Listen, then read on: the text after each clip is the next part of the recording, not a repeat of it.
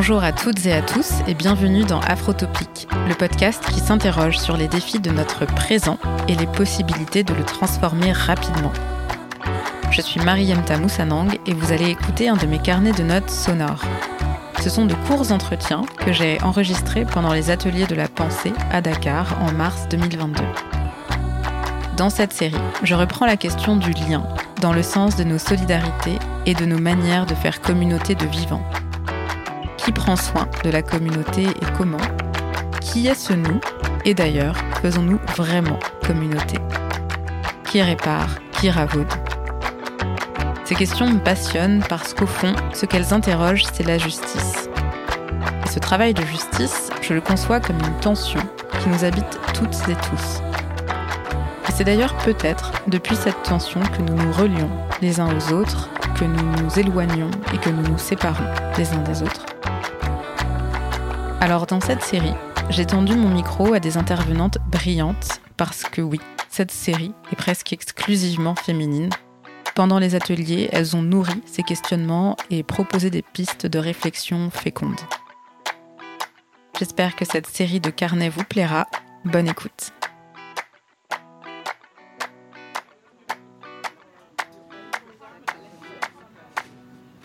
Carnet numéro 2 l'océan, l'attention, la transtopie et les moutons.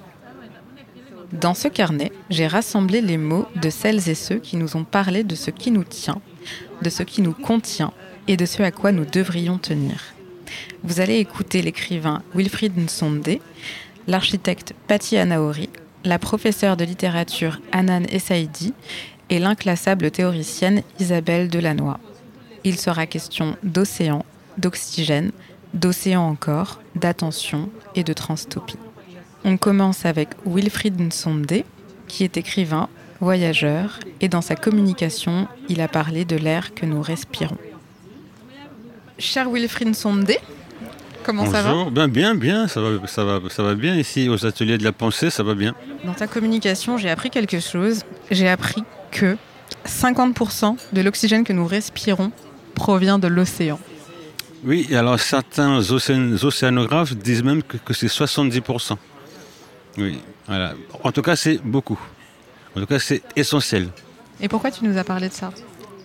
Eh bien, parce que c'est le genre de nouvelle qui doit nous faire prendre conscience que nous sommes tous ensemble euh, sur une même planète et qu'il y, a, il y a des considérations très importantes qui nous regardent tous qu'on soit. Euh, enfin, ce, sont des considérations qui transcendent les nationalités, les couleurs de peau, les religions, les opinions politiques. Comme si toutes ces considérations-là, au final, n'étaient que des détails. L'essentiel est ailleurs. Voilà. Euh, s'il y a des, euh, si l'océan Pacifique va mal, l'Afrique en souffrira, l'Europe en souffrira, le monde en souffrira. Donc, il serait peut-être temps de dire, de considérer euh, euh, les thèmes selon leur vraie importance au regard de ce qui est essentiel à la vie, l'oxygène. Voilà. C'est, moi, je suis très, euh, je milite presque pour ça, c'est-à-dire qu'on, bouscule un peu l'échelle de nos priorités. De nos préoccupations. Oui. Voilà. Parce que en on consacre énormément de temps à se déchirer sur des détails et, on en néglige l'essentiel. Beaucoup de gens m'ont dit mais, mais, qu'est-ce que tu es parti faire au Chili sur l'océan Pacifique? Comme si ça ne devrait pas me concerner parce que c'est très loin de l'Afrique et c'est très loin de l'Europe. Mais en fait non, ça me concerne euh, directement, ça nous concerne directement. Voilà tous les débats qui tournent autour du climat, euh, de l'environnement, euh, sont encore traités de manière nationale, euh, au mieux continentale, mais c'est une bêtise absolue. c'est extrêmement sérieux.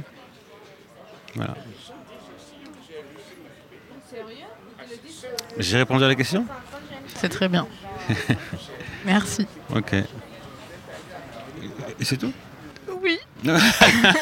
tu voulais dire autre chose?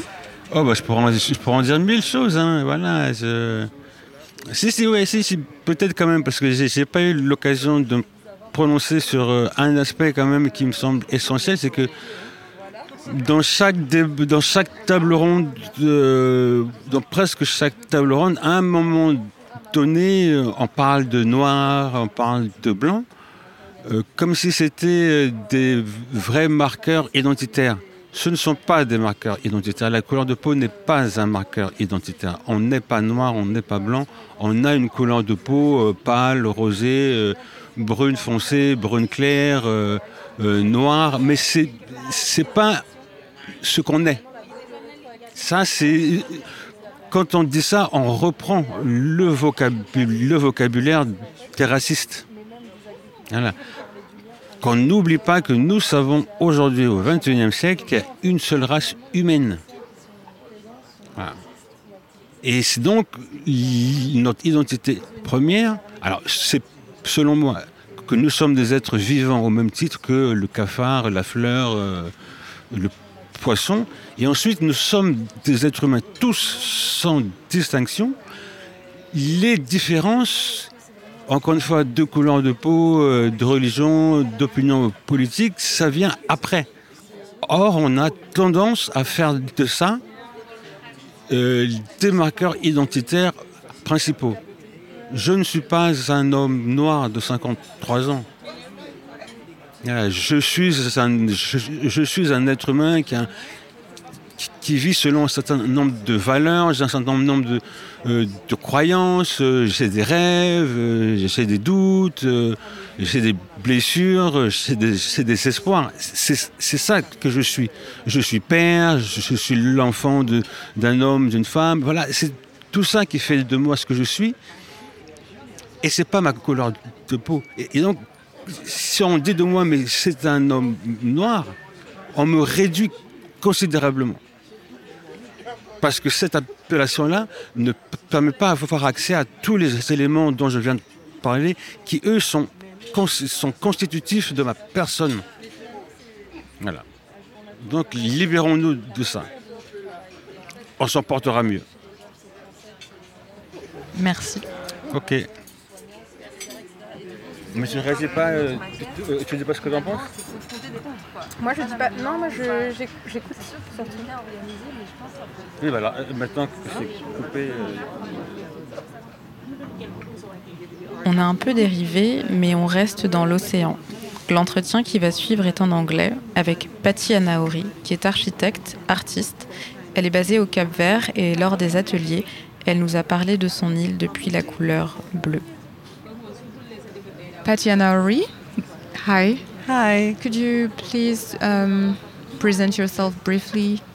Yes, um, I'm an architect, a mother, a daughter, uh, a friend. Um, I like to consider myself uh, an observer also, and um, and a creator, hopefully. yes, I'm from Cabo Verde Islands. Um, I'm from many places, but I am now in Cabo Verde. I was born on a ship on the way to Santo Tomé in Príncipe, and that's where I spent uh, the initial seven years of my life. And uh, with the independence of Cabo Verde, uh, my father wanted to return to his country and help uh, build it. Uh, so in 1975, end of 75, we went to Cabo Verde, where I lived for a while, and I also lived many, many years in the United States, uh, starting in New York and then the Northeast. And about 13 years ago, I returned home to Cabo Verde, uh, where I've been practicing in different ways as an architect. Thank you. In your presentation, you showed us um, images of your work. I mean, um, different pictures, and also um, there was this slide with uh, three uh, different kind of blues. I remember. Can you tell us about this one? Yes, uh, as an architect, I see my work as well. I practice architecture from different perspectives, I would like to say, or and and ultimately, I want to understand um, the contemporary condition of my country and and our contemporary condition in the world through, let's say, where I'm at, right? Through the lens or through the experiences of where I'm at, where I live.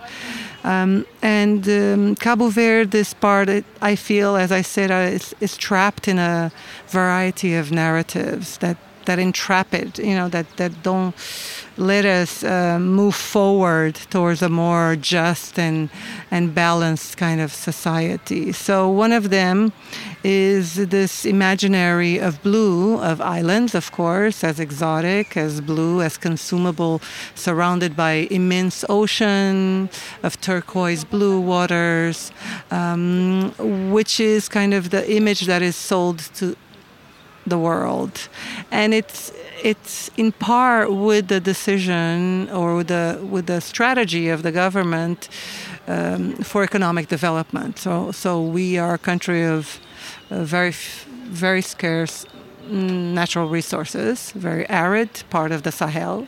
Um, and uh, we have many droughts. Um, climate change is also affecting this even further.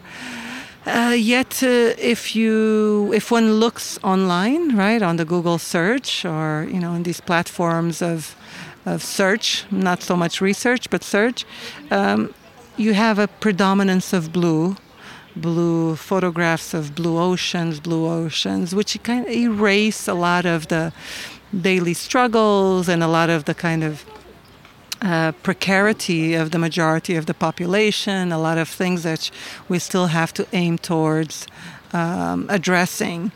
Um, so for this project, uh, I decided to confront this idea of this color of water, um, uh, and and and kind of complicate it a little bit more, right? So so when you think of Cabo Verde, you think of blue. Your your visual narrative is that of blue, yet it erases so much more, as I mentioned before.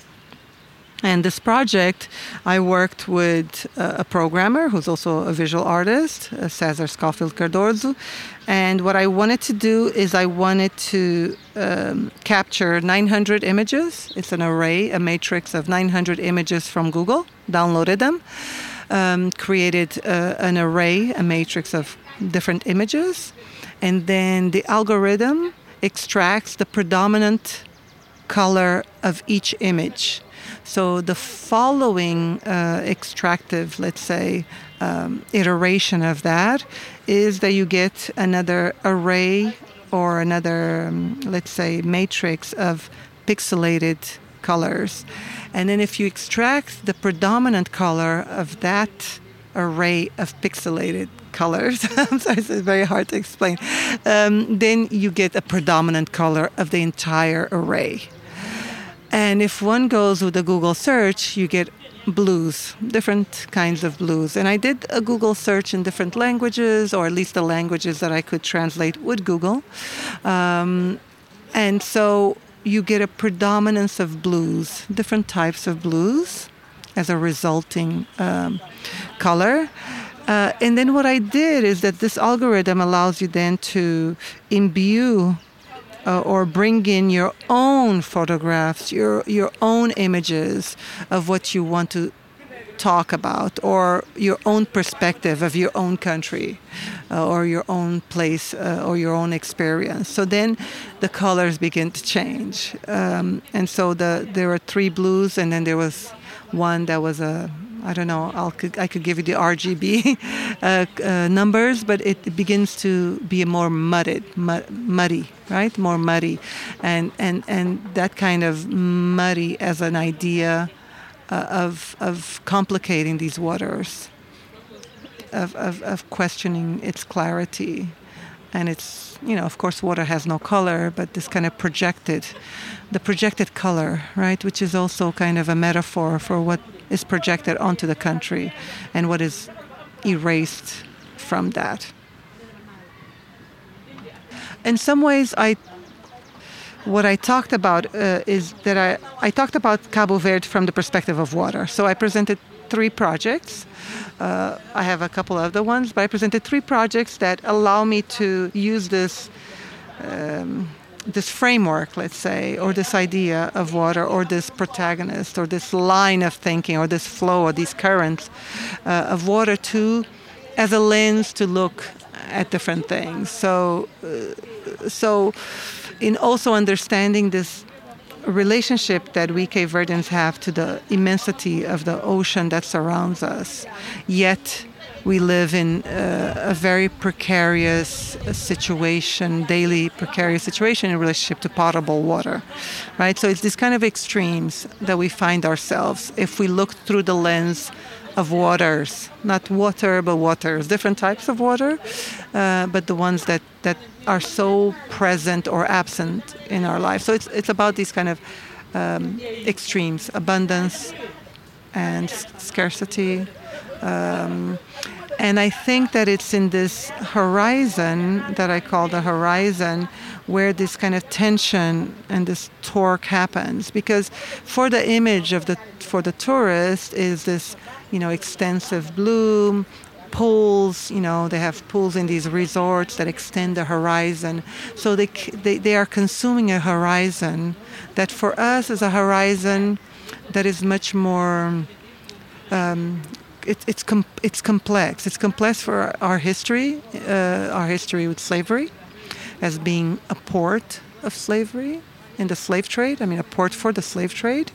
Uh, it also complicates our condition as islands, and the horizon being. Um, a space of escape, but also a space of trauma. Um, and in some ways, we're not owning that horizon. In some ways, the, the, the horizon is being sold uh, as a consumable. Um, as a consumable experience for others, but for us, it holds this kind of double, double and paradoxical um, relationship, right? Which is one of trauma, but also one of escape, because we have a huge diaspora. Uh, we are a country uh, of diaspora. We're a country where there are more Cape Verdeans, it's said, in the diaspora than there are on the islands.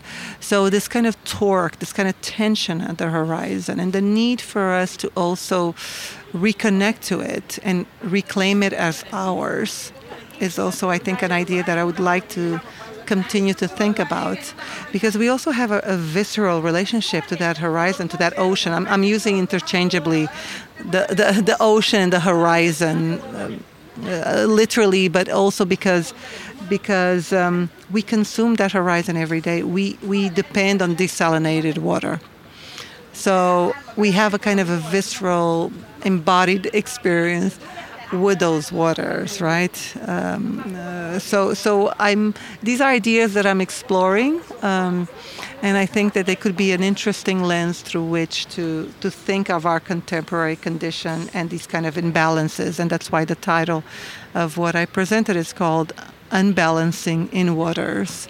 Um, it plays with balancing and rebalancing and being in water and being of water um, as kind of a metaphor. Because ultimately it's about um, balancing our society and in the, the kind of uh, disparities. Because it's all about disparities and about kind of finding a balanced, a more just way of being in Cabo Verde and in the world also. So I think it's been a lens, it's been an entry point for me to, to, to, to think, um, to think about the space where I'm at.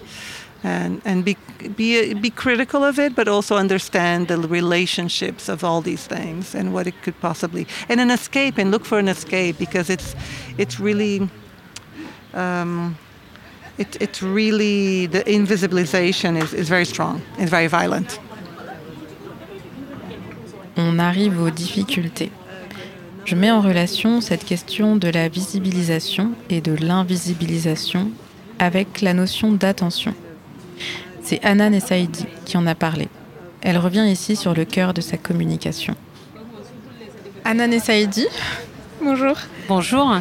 Euh, est-ce que vous pouvez juste me rappeler euh, ce que vous faites, euh, enfin votre titre, let's say Oui, bah, je suis euh, professeur de littérature euh, francophone euh, à la faculté des lettres et des sciences humaines de Marrakech au Maroc. Voilà. Euh, je travaille essentiellement sur euh, les littératures euh, francophones d'Afrique subsaharienne et, des Caraïbes. Et je m'intéresse ces, ces dernières années à l'esthétique de l'Anthropocène et à ce qu'on appelle de manière générale les humanités écologiques ou les humanités environnementales. Ce qui explique ma présence ici, justement aujourd'hui, aux ateliers de la pensée, à la quatrième édition. Très bien, merci. Euh, dans votre communication, euh, j'ai noté cette phrase. Vous avez dit que l'attention, c'est une modalité de présence au monde. Vous avez fait une communication très belle. Euh, et ça résonnait avec ce que d'autres ont pu dire là dans les quelques jours. je crois que c'était encore ce matin. Je, je pense que c'était, je ne sais plus qui l'a dit, mais que en fait euh, peut-être tout l'enjeu, c'était on, sait déjà tout, on oublie, on revient et on réapprend quelque part des choses qu'on savait déjà et qu'on a oubliées. Et qu'il y a tout un enjeu peut-être à essayer de, désapprendre. Et je crois que ça s'articule avec cette notion d'attention euh, dont vous avez parlé dans votre communication sur notre, qui, est un, élément un peu fondamental de notre, qui, enfin, qui, qui donne une certaine qualité à notre rapport au monde. Absolument, absolument. Qu'est-ce que voilà, euh, dans ce que j'entends par euh, l'attention comme modalité de présence ou euh, je dirais même de surprésence au monde, c'est le, c'est que le fait d'être attention, c'est, l'attention signifie être attentif. Le fait d'être attentif, c'est une forme, c'est, une forme de, de, vigilance, je dirais, et d'attention qu'on va prêter à toute forme de vie. Et on n'est pas tous présents au monde de la même manière. C'est-à-dire que, pour le dire en d'autres mots, on va avoir des personnes qui vont, qui vont être plus proches du vivant, qui vont euh, observer, qui vont accorder le temps, qui vont prendre le temps de voir, de regarder, surtout d'écouter de plus près, pour que je me rende compte de l'existence du vivant, pour que j'apprenne à connaître le vivant et euh, le génie, l'intelligence du vivant. J'ai besoin de me pencher sur le vivant, prendre le temps de regarder. C'est ce que j'ai essayé d'expliquer dans ma communication, c'est au rythme auquel nous vivons, un rythme accéléré et frénétique qui est imposé justement par une euh, philosophie euh, productiviste imposée à tous par euh, l'ordre capitaliste de production, on n'arrête pas de courir et on oublie de vivre. Et à mon avis, pour entrer en résonance avec le monde, pour entrer surtout en résonance avec le vivant, pour le percevoir, pour l'apprécier, pour le dire, pour le traduire, et pour le voir et l'écouter, on doit accorder du temps et euh, on doit se montrer d'une grande attention, d'une grande vigilance. Et c'est ce que j'ai essayé d'expliquer à travers le roman de Patrick Chamoiseau, qui explique cela à travers la, métaphore du rapace. Le rapace, euh, il fait en fait du sommet des arbres son territoire et puis il ne voit pas les autres créatures qui constituent avec lui le tissu euh, du vivant dans cette forêt, cette grande forêt de Rabuchan. Donc il ne les perçoit pas il ne les voit pas. Et quand est-ce qu'il va se rendre compte qu'il n'est pas seul dans cette forêt euh, et euh, justement dans les créatures le craignent et le redoutent? C'est au moment où il va suivre le colibri. il voit que le colibri, lui, est beaucoup plus, euh, beaucoup plus proche et beaucoup plus conscient de l'existence d'autres formes de vie qui, des fois, elles sont tellement infimes, tellement petites, tellement invisibles que pour lui cela suscite du mépris, mais le colibri, lui, euh, en revanche, est conscient de l'importance de toute forme de vie, aussi petite soit-elle. C'est-à-dire qu'on a besoin les uns des autres et que le vivant, euh, quel que soit... Euh, euh, comment est-ce que je vais dire cela, euh, quelle que soit sa nature. Euh, nous, vivons dans une relation d'interdépendance. Nous sommes, nous sommes reliés les uns aux autres. Et s'il arrive que le tissu du vivant soit rompu, c'est tout l'ensemble en fait du vivant qui est menacé d'éclipse et de disparition. Donc moi, à mon avis, il y a une crise. Il y a une crise. C'est ce que j'ai dit dans ma communication. Il y a une crise culturelle où je dirais c'est une crise de l'imagination et de la culture. On ne sait plus voir. Et on, des fois, moi, je dirais même quand, quand on n'a pas appris. Et justement, moi, je recommande euh, notamment aux adultes et aux parents à apprendre à leurs enfants à voir, à écouter, à accorder le temps au monde autour d'eux pour mieux le comprendre et donc pour tisser des liens euh, et surtout des liens de déférence, de respect et de d'égard vis-à-vis euh, du vivant. Et ça, on ne peut l'atteindre que si on voit de plus près avec un peu plus de vigilance et d'attention. Voilà. Merci beaucoup. Alors, de la manière dont on regarde à ce qu'il est rendu possible de voir, ce qui se donne à voir lorsque l'on regarde, cela fait beaucoup écho au travail et à la méthodologie d'Isabelle Delannoy. Isabelle Delannoy est théoricienne de l'économie du vivant. Elle a découvert et nommé un ensemble de pratiques qui répondent à des principes communs de régénération du vivant à partir d'une observation attentive. Elle a appelé sa théorie l'économie symbiotique. Isabelle Delannoy, où sont les moutons? Ah oui, c'est vrai. Où sont les moutons? C'est une phrase que, que, un jour ma fille euh, me dit, euh, me raconte qu'elle se, elle s'assied à la terrasse d'un café, euh, donc là où elle habitait à Lyon, et elle est ressentie, elle, est, elle est prise d'un ressenti vraiment fort et vrai de, de se dire mais où sont les moutons?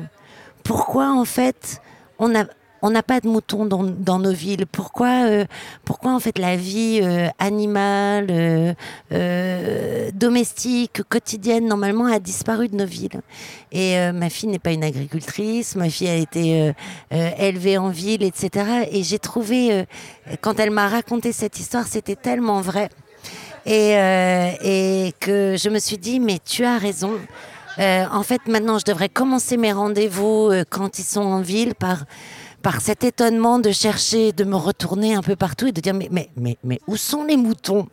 Et parce que je ce que je développe en effet, c'est un, une pensée que le euh, d'une économie régénérative et cette économie régénérative ne peut se faire sans le vivant en ville. Et on voit déjà arriver en fait des endroits où euh, le cheval revient dans la ville, y compris en France, hein, euh, pour amener certains services, le mouton aussi, et, et il est probable que, que, on peut imaginer une vie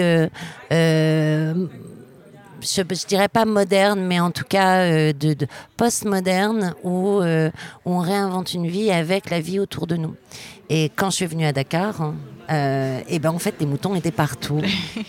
Et dans ta communication, tu as terminé sur ce très beau mot de transtopie.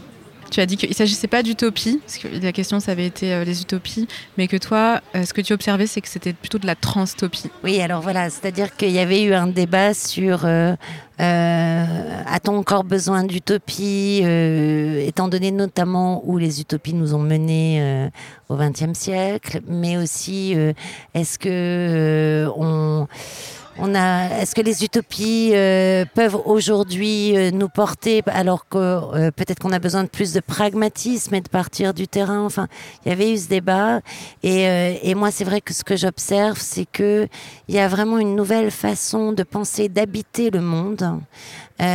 qui se décline de manière très pratique dans des pratiques économiques, sociales, techniques, où euh, que donc que j'appelle ces pratiques régénératives, enfin qui se, c'est pas moi qui les appelle régénératives, elles provoquent une régénération, donc on les appelle régénératives, et euh, et, euh, et qui qui existent déjà, et que lorsque on rentre dans un tiers lieu, un vrai tiers lieu, lorsqu'on rentre dans un jardin qui épure les eaux d'une ville hein, et qui est un ensemble de de joncs, de de de de, de nénuphars, de aquatiques, de bassins comme ça qui se succèdent avec des cascades, avec des fontaines, eh bien évidemment, euh, vous avez changé de lieu par rapport à une centrale d'épuration classique, c'est clair. Et que on voit, dès qu'on rentre dans ces lieux, on voit que le monde change et que c'est pour ça que je ne parlerai pas non pas d'utopie, c'est-à-dire ce lieu qui n'existe pas encore, mais de transtopie, c'est-à-dire de, de, de, de, que ces lieux existent déjà et qu'on peut déjà les traverser, qu'on est dans un, un lieu qui est en train de se transformer. Ouais, et même ce que tu, je me souviens que par rapport à ça, ce que tu disais, c'est qu'au fond, euh, ces, lieux ou ces manières de faire, elles étaient déjà présentes et partout, en fait C'est. euh, moi, la théorie symbiotique, elle est, issue de l'observation du terrain. Au départ, je savais même pas en fait que j'allais euh, sortir une théorie, euh, une, théorie économique. Et, euh, et d'ailleurs, c'est une théorie basée sur une méthodologie qui est, la science des systèmes. Et, et, et on voit que ces pratiques euh, régénératives, elles, se, elles sont apparues de façon euh, absolument partout dans le monde, sur tous les territoires, qu'ils soient riches, qu'ils soient pauvres, qu'ils soient euh, chauds, froids, urbains, ruraux, dans des pays démocratiques, non démocratiques, et qui se caractérisent toujours de la même façon. C'est ça que j'ai mis en, en exergue, en fait, ces, ces, ces, ces principes communs de fonctionnement. Et, euh, et, et c'est très fort parce qu'on s'aperçoit que, euh, en effet, ça a émergé partout, que ça forme une économie complète, c'est-à-dire dans tous les secteurs d'activité, nourriture, biens d'équipement, infrastructure, gouvernance, euh, euh, répartition de la valeur, euh, lieu de rencontre, urbanisme. Et donc, on a vraiment une économie complète qui est née et, euh, et qui est en plus globale puisque on peut la caractériser selon les mêmes principes. Aujourd'hui, le, euh, grand challenge, c'est de les, relier et de voir qu'il y a en fait une nouvelle cosmologie. C'est-à-dire que du chaos, euh, aujourd'hui on se sent dans le chaos. On voit que tout se déstructure, on n'a plus de repères, et que lorsqu'on regarde ces, ces, euh, ces, endroits et qu'on voit qu'ils se structurent de la même façon, on a bien un logos, une structure. hein, d'une vision du monde, d'une façon d'habiter le monde. Et, euh, et on, je crois qu'il y a une nouvelle cosmologie en, en, en émergence, en effet, euh, en regardant en bas, dans le terrain. Là, on peut en sortir une pensée qui est différente de, de la pensée qui nous a menés jusqu'à aujourd'hui. Merci beaucoup. Top. Ouais. C'est ça que j'ai pas dit dans ma, dans ma, dans ma conférence qui a manqué en fait. C'est que j'ai oublié de dire, de repartir du sujet cosmologie et, et puis, euh, et puis tu vois, de se dire, euh, mon travail montre qu'il y a une nouvelle cosmologie. euh, je vais, je vais en, en parler dans, dans les actes, Ouais. comme ça quoi. Ouais, que ça juste de, de nommer, enfin de, de caractériser ce qui existe aussi, enfin, de- et de montrer que ça, Ça se- donne une logique. ouais, et de montrer que l'infrastructure de ça, elle est autre, elle s'appuie sur d'autres assises et un autre rapport. Enfin, on est tous très fatigués, je pense.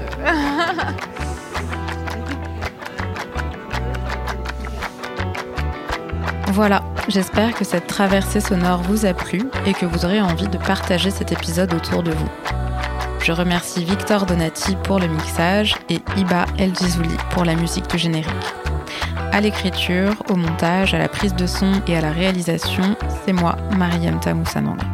En attendant le prochain épisode, vous pouvez suivre Afrotopic sur les réseaux, vous abonner sur votre plateforme d'écoute favorite et soutenir le travail de production grâce au lien dans la description. À bientôt!